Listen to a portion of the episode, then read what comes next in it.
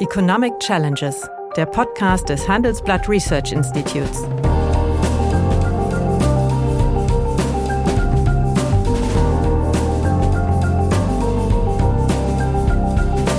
Bert Rürup, der Chefökonom des Handelsblatts, diskutiert mit Michael Hüter, dem Direktor des Instituts der deutschen Wirtschaft, wöchentlich aktuelle wirtschaftliche Herausforderungen für Deutschland wie für die Weltwirtschaft. Ja, hallo. Guten Tag, meine Damen und Herren. Hallo, lieber Michael. Hallo, lieber Bert. Tja, dass wir uns noch wiederkennen. Wir haben ja jetzt 14 Tage, glaube ich, vielleicht sogar noch länger nicht gesprochen. Also, ja, fangen wir mal an. Ich würde gerne mit dir heute zwei Themen bereden. Einmal den äh, gestrigen Zinsschritt der EZB oder angedeutete, angekündigte Zinsschritt der EZB. Da würde ich die Frage stellen, ob das noch zeitgemäß ist oder vielleicht doch definitiv zu spät war. Und dann äh, die äh, Forderung der IG Metall hinsichtlich der Lohnerhöhung und die äh, Idee von Herrn Scholz, wieder so etwas einzurichten, wie wir es bereits in den 60er Jahren hatten, nämlich so eine Art konzertierte Aktion, um Verteilungskonflikte harmonisch zu lösen. Einverstanden? Jo, das machen wir, aber du weißt, manchmal liegt zwischen unseren Diskussionen auch die Himmelfahrt, ne? deswegen ja. hatten wir die Pause. Ja, ja. Äh, die Inflationsrate in der Eurozone liegt über zwei Prozent und äh, gestern hat der äh, EZB-Rat beschlossen, zumindest hat es Frau Lagarde so angekündigt, dass demnächst ein Zinsschritt nach oben getan werde und dass die ähm, Aufkaufprogramme sukzessive eingestellt werden, beziehungsweise nur noch revolvierend äh, Anleihen aufgekauft werden. Ähm, wir sind uns einig, dass man eher äh, aus diesem ultraleichten Geldpolitik hätte aussteigen müssen. Trotzdem erlaube ich mir die Frage, äh, ist der gegenwärtige Zeitpunkt denn klug gewählt, wo doch also Deutschland vor dem Risiko steht, in eine Rezession abzugleiten und die Weltbank dramatisch die Wachstumsprognosen für die gesamte, sagen wir mal, äh, entwickelte und auch sich in Entwicklung befindende Welt heruntergenommen hat. Äh, er kommt spät, möglicherweise zu spät der Schritt, aber deswegen darf man fragen, ist er deswegen richtig, nur weil er spät kommt? Naja, klar, das Spät äh, ist das eigentliche Problem, denn ähm, die Destabilisierung der gesamtwirtschaftlichen Lage, wir hatten ja auch beim letzten Mal intensiver darüber gesprochen, dass die Gefahren einer tatsächlich rezessiven Entwicklung zunehmen und das sich, zeigt sich ein bisschen ja auch in den Prognosen, die für 2023 mittlerweile sogar schwächere Zuwachsrate ähm, als für 2022 ja, de äh, deutlich, weil wir, weil wir da den Überhang vom letzten Jahr nicht haben. Genau, genau. Wir haben ja in diesem Jahr, wenn nichts hinzugekommen wäre, hätten wir allein ein Prozent ja. durch den statistischen Überhang, äh, der zum Jahresende schon aufgebaut war gegenüber dem Jahresdurchschnitt für die ja. äh, Feinschmecker, die uns zuhören. ähm, aber äh, in der Tat deutet sich das an. Auf der anderen Seite, die Europäische Zentralbank äh, ist gebunden primär an das Ziel der Preisniveaustabilität. Dem muss sie sich stellen. Und wenn ich jetzt mal so unsere Diskussion Revue passieren lassen, Bert, seitdem wir seit gut einem Jahr mhm. das hier im äh, miteinander machen, dann haben wir ja doch am Anfang auch sehr klar gesagt, eigentlich ist die EZB nicht unter Handlungsdruck, es sind exogene Impulse, ja. es sind Teuerungseffekte. Ja. Und jetzt stellen wir fest, dass dieses natürlich im zweiten Halbjahr schon 21 und auch Anfang 22 schon vor dem Angriffskrieg der Russen auf die Ukraine eskaliert ist. Wir hatten da schon 5,9 Prozent in der mhm. Inflation.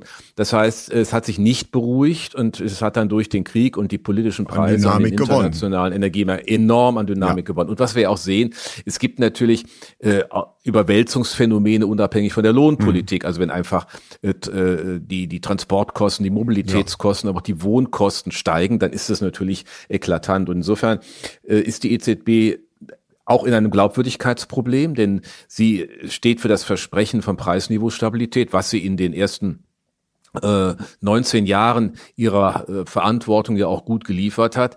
Ähm, ich habe naja, auch immer für äh, kleine, also, hm. also Herr, äh, ja. Herr Draghi hat ja acht Jahre gegen äh, das Phantom der Deflation gekämpft. Äh, gut, aber aber wenn man jetzt mal einfach draufschaut ähm, und mal ganz nüchtern, ist es eine bessere Performance, ja. als sie die Bundesbank ja. in den letzten 20 Jahren vorher hatte. Also Jetzt ist in der Tat das Problem, und das ist das, wenn man zu spät kommt, muss man Dinge etwas äh, deutlicher machen. Man hätte sehr viel früher und das wäre auch smooth gewesen, aus den Aus Aufkaufprogrammen äh, aussteigen können. Da gab es hm. nach meinem Dafürhalten keinen vergleichbaren äh, Bedarf mehr.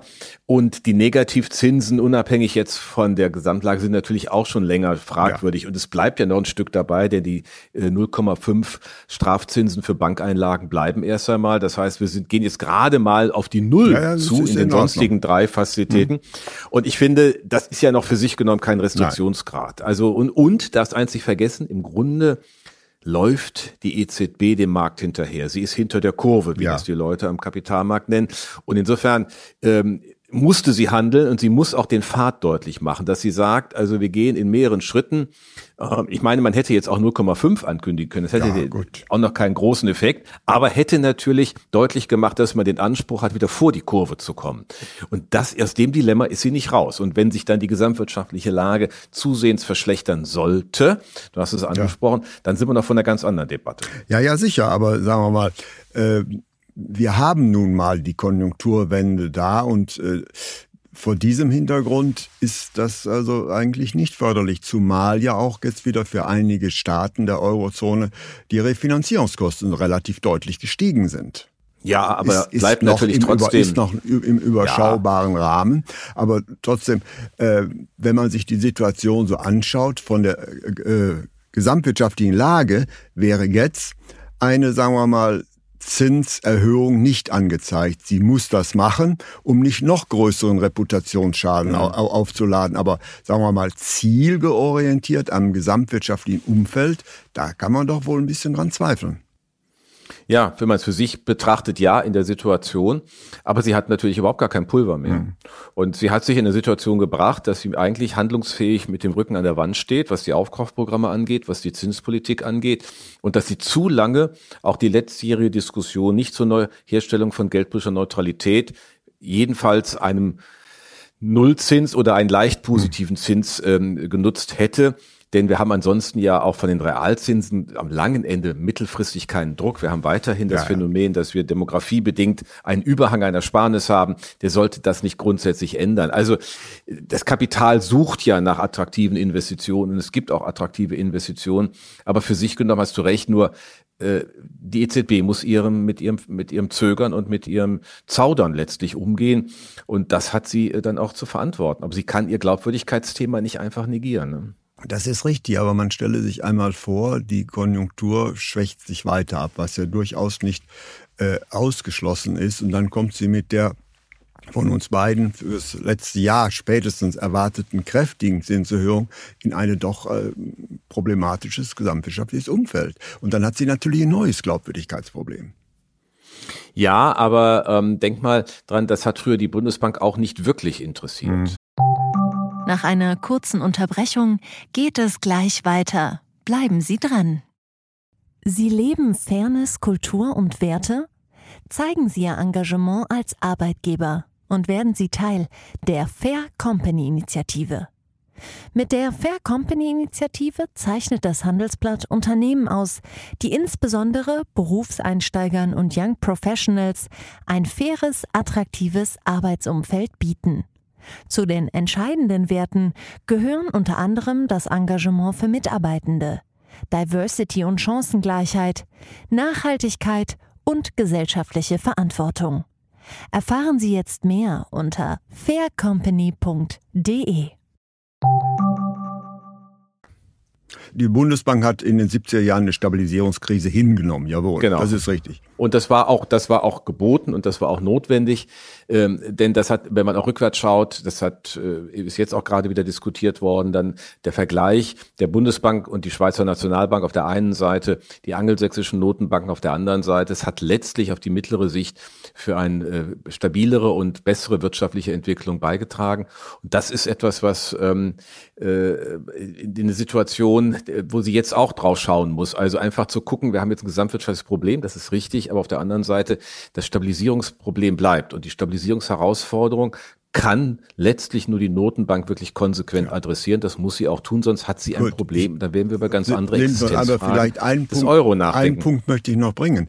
Wir haben aber gegenwärtig eine angebotsseitige Inflation, was wir derzeit er erleben. Ja, mhm. das sind die Lieferketten und und und und da ist ja objektiv eine Zinserhöhung ohnmächtig gegen.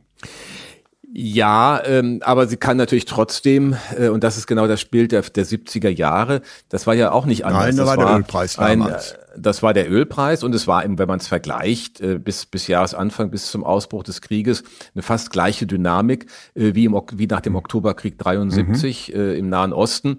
Und die OPEC dann die Mengen reduziert hat und dann hat sie zwar wieder erhöht, aber der Preis ist hoch geblieben. Sie hat sozusagen Preis, nachhaltigen Preiseffekt organisiert. Dann hat die Bundesbank mit enormen Zinsschritten reagiert und hat diese Stabilisierungskrise auch in Kauf genommen. Mhm.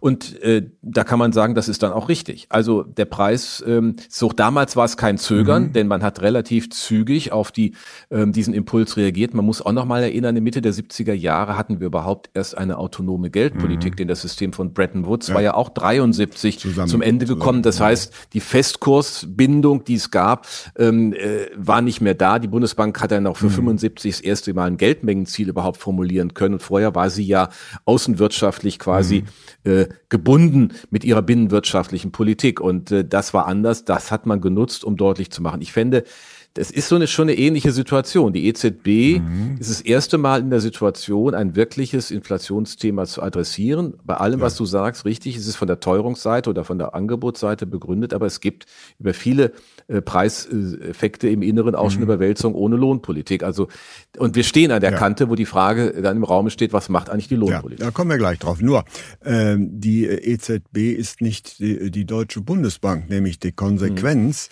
mhm. äh, dieser Zinsschritte, wenn sie deutlicher werden, heißt doch wieder, äh, dass äh, möglicherweise eine Spekulation gegen einige südeuropäische Länder aufgepoppt wird, nämlich die Zinsen, von denen sind ja schon relativ kräftig gestiegen. Und deswegen ist der Vergleich äh, zwischen Bundesbank und EZB also Klar. immer, immer ein bisschen schief. Die Bundesbank war immer für die fiskalisch solide Bundesrepublik verantwortlich und die EZB mhm. ist für 19 Staaten verantwortlich, äh, die doch sehr heterogen sind, was die finanzwirtschaftliche Solidität angeht. Völlig klar, äh, natürlich ist der Punkt auch zu machen. Auf der anderen Seite bleibt auch hier letztlich und zunächst steht die EZB für ein Stabilisierungsversprechen. Das ist der Auftrag des Europä der europäischen Verträge, ähm, für die Preisniveaustabilität zu sorgen. Und die Entwicklung der gesamtwirtschaftlichen Lage ist dann mit zu mhm. bedenken, aber eigentlich ist in der zweiten Ableitung. Und es ist ja niemandem geholfen, wenn wir am Ende eine, eine Notenbank haben, äh, der man nicht traut. Gut. Das wäre ja sozusagen das Bedenklichste. Ja. Aber wir kommen dann gleich auf die Lage. Aber ein Punkt noch. Ist denn dann, wenn es so ist, dass, äh, dass gegen, die gegenwärtigen Preissteigerungen Verkaufsraten äh, schwergewichtig angebotsseitig bestimmt ist, ist es dann noch sinnvoll, sich auf das Inflationsziel von zwei Prozent zu kaprizieren?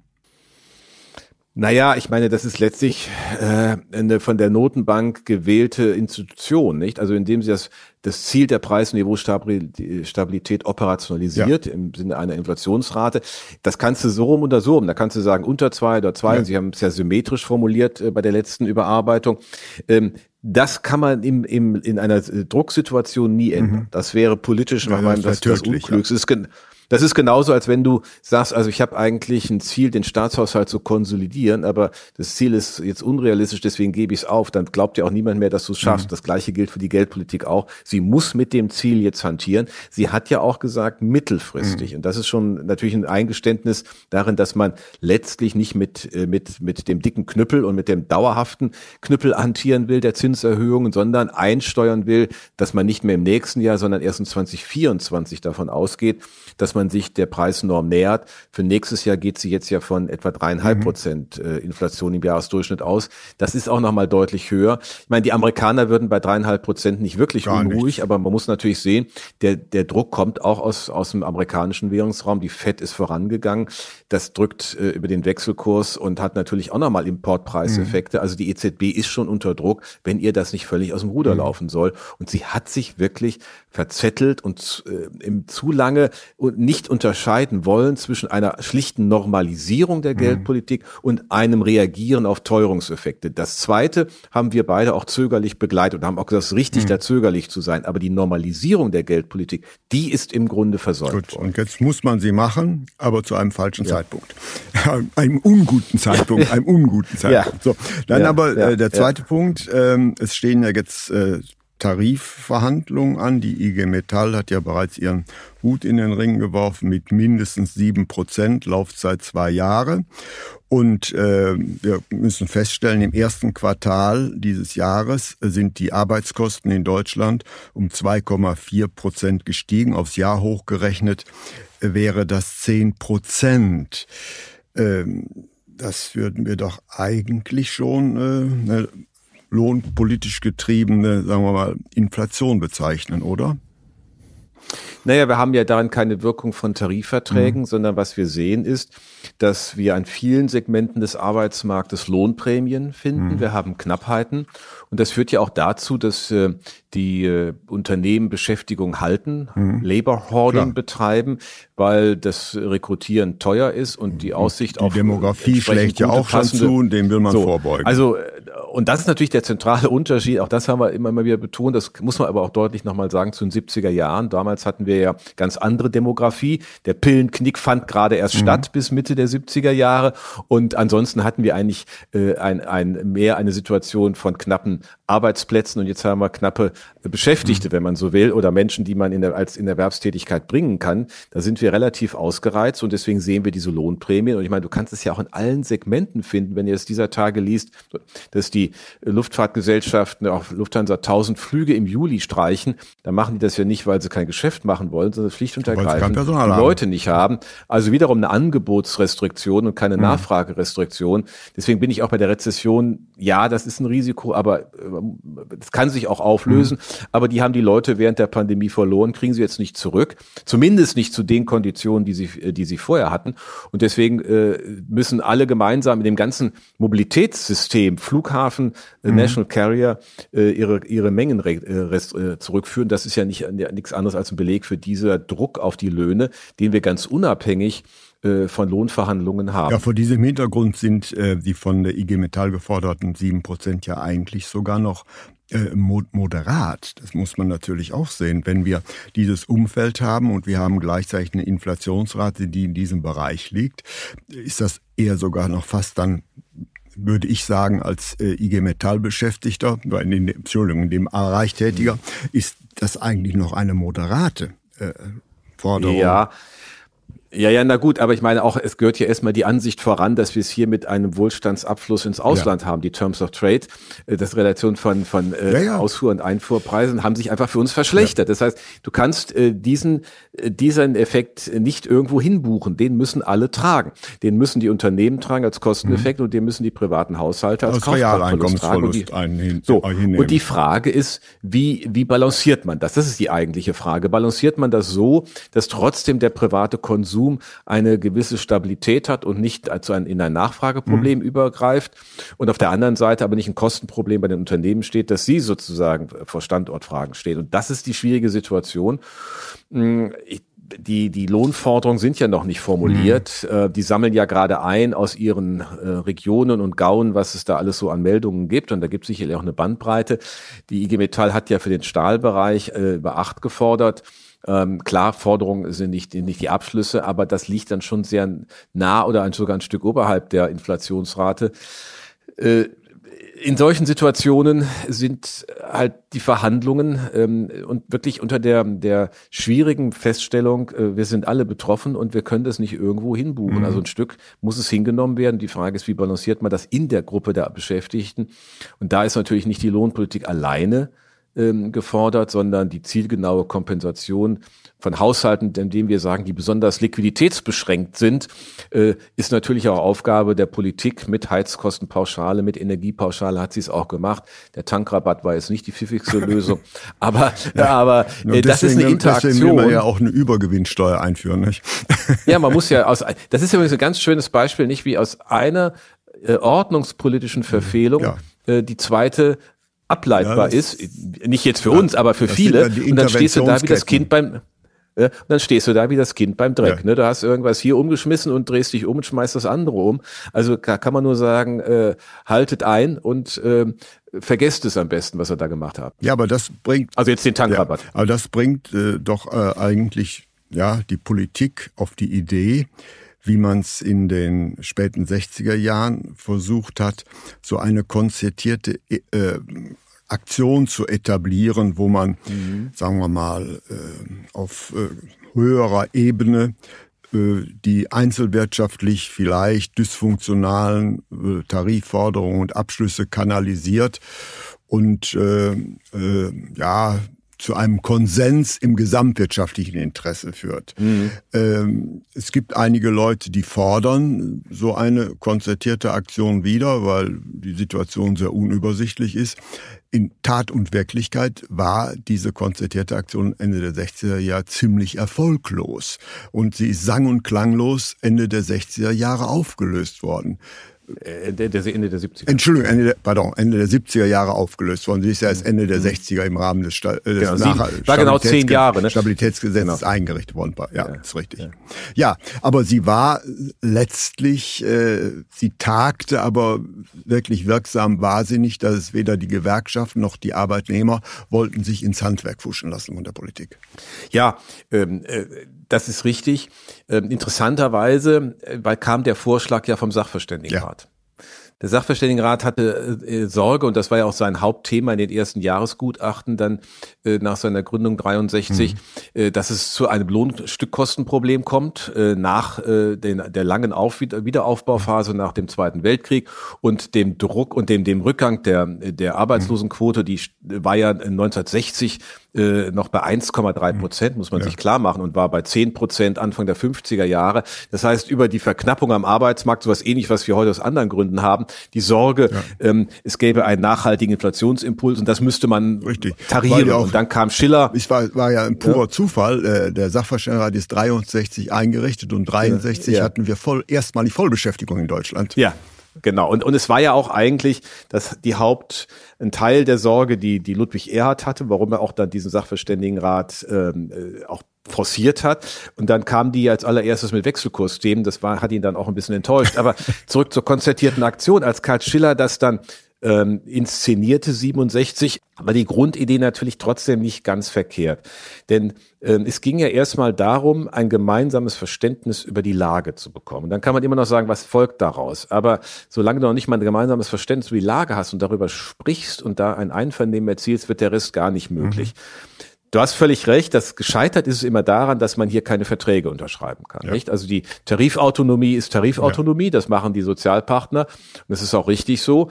Und der Staat kann zwar äh, Dinge anbieten und die Geldpolitik ist auch autonom und das hat sich dann insbesondere in den 70er Jahren erwiesen. Und ähm, das war ja natürlich auch von Anfang an mit 30 Beteiligten einfach schon ein, ein, ein das da war gab es ja auch noch mehr Gewerkschaften also, damals als heute.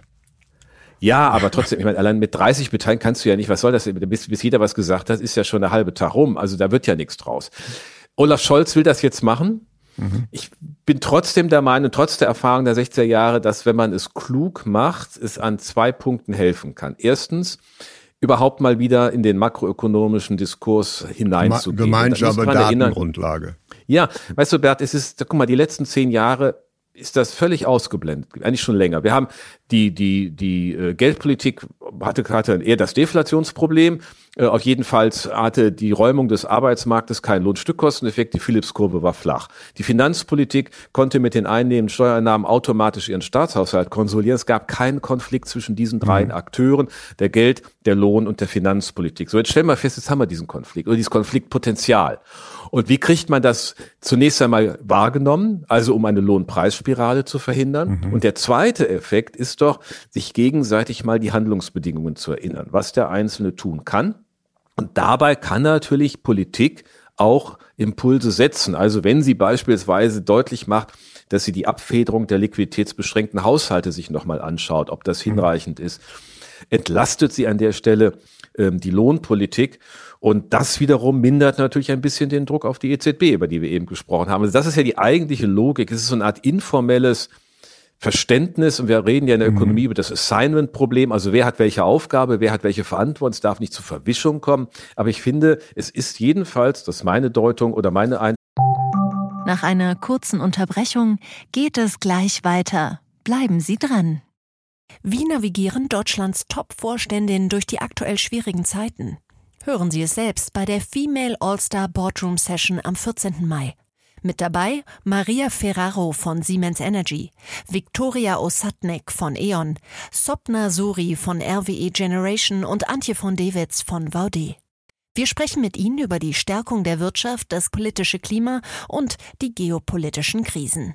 Seien Sie dabei, femaleallstarboard.de. Schätzung der Mühe wert. Ja, aber interessant ist ja, dass äh, wie damals auch schon beispielsweise Herr Dulger, äh, Chef der Arbeitgeber und Frau Fahimi, mhm. äh, DGB-Vorsitzende, mittlerweile sich äh, bildlich die Nackenhaare gesträubt haben, als sie das gehört haben. Das heißt, die Akzeptanz dieser, sagen wir mal, konsensual findenden, äh, konzertierten Aktion ist ja wohl bei den Tarifparteien äh, bislang nur begrenzt erkennbar. Ja, ähm, das kann man auf der einen Seite ein Stück verstehen, weil einfach die Tarifautonomie ohnehin unter Druck steht und sagen, wenn jetzt noch der Staat an der Stelle ja. den Eindruck erweckt, er würde den Tarifvertragsparteien die Arbeit abnehmen wollen, dann ist es natürlich, wäre es natürlich fatal. Das ist aber meinem Dafür nicht der Eindruck, den Herr Scholz da hinterlassen hat, sondern er meint, ähm, wir haben hier ein gewaltiges Problem. Wir laufen über eine Lohnpreisspirale, sonst in eine Verstetigung unserer Stabilisierungs- äh, Aufgaben und damit auch äh, eine Verstetigung oder eine Verlängerung der Stabilisierungskrise, über die wir vorhin gesprochen haben, die nämlich die Notenbank dann einsteuern müsste. Und von daher einfach nochmal ein Stück zurückzugehen, äh, kann man nicht trotzdem gemeinsam mal einen Blick auf die Sachlage gewinnen. Bundesbank soll dabei sein, Sachverständigenrat, äh, um entsprechend die gesamte mhm. Einschätzung auch nach vorne zu stellen. Man muss nach meinem Dafürhalten sowas natürlich auch im vertraulichen Rahmen, eigentlich in relativ kleinem Rahmen äh, organisieren. Äh, ich das vorgeschlagen habe auf Twitter, sagt man, das ist vertraulich, um Gottes Willen. Natürlich muss es vertraulich sein. Wie soll denn Vertrauen entstehen, wenn man es auf dem Jahrmarkt organisiert? Also das muss ja nur auch mal möglich sein, dass man miteinander spricht und das auch äh, beim Blick in die gegenseitigen blauen Augen versucht, äh, ein bisschen zu schauen, wo kann denn der andere wahrnehmen, was ich für Probleme habe. Mhm. So, das ist doch der eigentliche Punkt. Keiner kann dem anderen die Arbeit abnehmen. Ja, aber wir müssen natürlich auch sehen, dass die 70er Jahre eigentlich nicht in der gegenwärtigen Situation nicht vergleichbar sind. In den 70er Jahren waren die Gewerkschaften gab es nicht noch mehr, aber sie waren vor allen Dingen sehr viel aggressiver, wenn man sieht, welche Lohnabschlüsse dort mhm. äh, abgeschlossen mhm. wurden. Gegenwärtig haben wir sehr viel weniger äh, große Gewerkschaften und die DGB-Gewerkschaften sind ja im wahren Sinne des Wortes staatstragend. Nämlich sie stellen ja immer das Beschäftigungsziel vor das Einkommensziel. Also es war schon äh, seit Anfang äh, des Jahrhunderts der Fall, als äh, die Mark überbewertet in den Euro reingehst, hat man mhm. selbst moderierende Lohnabschlüsse gemacht. Das heißt, braucht es vor diesem Hintergrund äh, wirklich einsichtige Gewerkschaften, wirklich so ein Gremium, weil das natürlich dann auch die unter Druck stehenden Gewerkschaftsvorstände ein bisschen delegitimieren würde. Ja, ich weiß nicht, ob die delegitimiert werden, aber ähm, wenn man möglicherweise so ein, so ein aus der Wahrnehmung der gegenseitigen Probleme und Herausforderungen und Limitationen äh, sich das Geschäft nicht mhm. noch schwerer macht. Das, glaube ich, kann eine Ableitung mhm. sein, die man jedem vermitteln kann.